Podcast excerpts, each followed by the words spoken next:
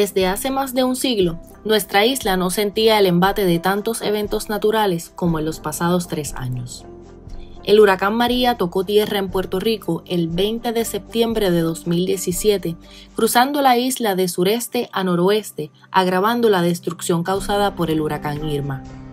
María causó un estimado de 90 mil millones de dólares en daños, lo que lo convirtió en el tercer huracán más destructivo en los Estados Unidos desde el 1900.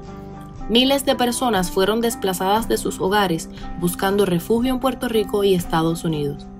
Las estimaciones precisas de muertes, lesiones, enfermedades y desplazamientos después de un desastre como el huracán María son fundamentales para la respuesta inmediata, así como para la futura reducción de riesgo y la planificación. Sin embargo, la vigilancia de la salud pública es extremadamente difícil cuando la infraestructura y el sistema de salud ya se encontraban débiles. Se oscureció toda la isla, sin energía, sin comunicación, los hospitales operando con generadores durante un largo periodo de tiempo, algunos de ellos durante seis meses. Teníamos un acceso muy limitado a gasolina, servicios médicos, comida, agua, medicamentos y otras necesidades básicas, lo que resultó en un gran número de mortalidades. Hoy día nos enfrentamos a la segunda emergencia del 2020, siendo la primera los daños por la actividad sísmica en el área sur durante el mes de enero. El pasado 16 de marzo, el gobierno de Puerto Rico activó un protocolo de cuarentena, el cual se extenderá hasta que se estabilice y hasta cierto punto se controle la pandemia mundial del COVID-19. Un virus de magnitudes incomparables que ha causado que el mundo entero se detenga por primera vez en la era moderna, creando caos en la sociedad y la economía a nivel mundial sin que se pueda prever cuál será el desenlace, que en comparación con los efectos del huracán María, habría que mirar de cerca cuál será más devastador. Cientos de miles de trabajadores se han quedado sin empleo, miles de empresas han cerrado y otras han tenido que reducir y modificar sus operaciones ante la nueva realidad. La incertidumbre es la norma del día. Los gobiernos no han tenido otra alternativa que no sea el poner en marcha respuestas económicas y de salud pública sin precedentes. La situación evoluciona día a día sin parar alrededor de 175 países y territorios han reportado casos del COVID-19 que continúa propagándose acelerada y vertiginosamente, aumentando el número de personas infectadas y muertes.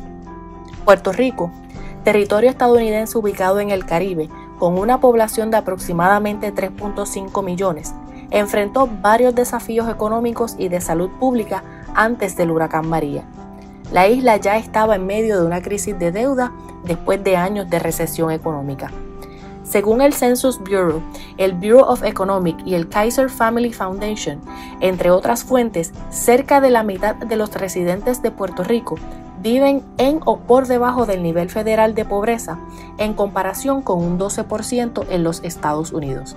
El ingreso promedio de los hogares en Puerto Rico es de 20.296 dólares, casi un tercio del ingreso promedio de los hogares en los Estados Unidos en general, que según datos recientes es de 61.937 dólares y la tasa de desempleo se estima en un 8.8%, dos veces mayor que la de Estados Unidos en general. A esto le añadimos que el 93% de la población en Puerto Rico cuenta con una cubierta de salud. De esa población, el 23% tiene plan médico por beneficio del patrono y casi el 44% está cubierto bajo Medicaid. Pero casi un 7% de la población en Puerto Rico no cuenta con ningún tipo de cubierta y se proyecta un aumento en esta cifra debido al incremento en el desempleo a causa del COVID-19. La conclusión inevitable es que estos números cambiarán drásticamente en perjuicio de la salud de la población y el impacto que tendrá un aumento en el número de pacientes sin plan médico en las operaciones de los proveedores de servicios de salud será uno significativo.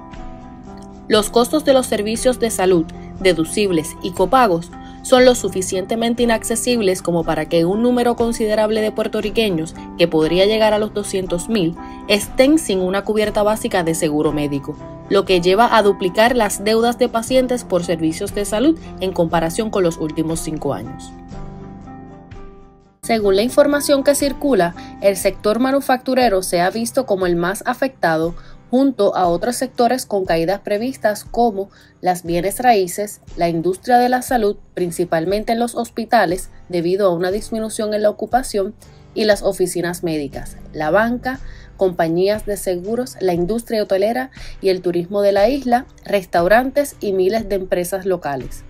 La economía de Puerto Rico experimentará un impacto directo neto de alrededor de 5 billones de dólares hasta finales del 2020, como resultado de las medidas adoptadas para combatir la propagación del COVID-19, que podría haber sido el doble si el golpe no hubiera sido aliviado por los paquetes de ayuda local y federal que se encuentran en proceso.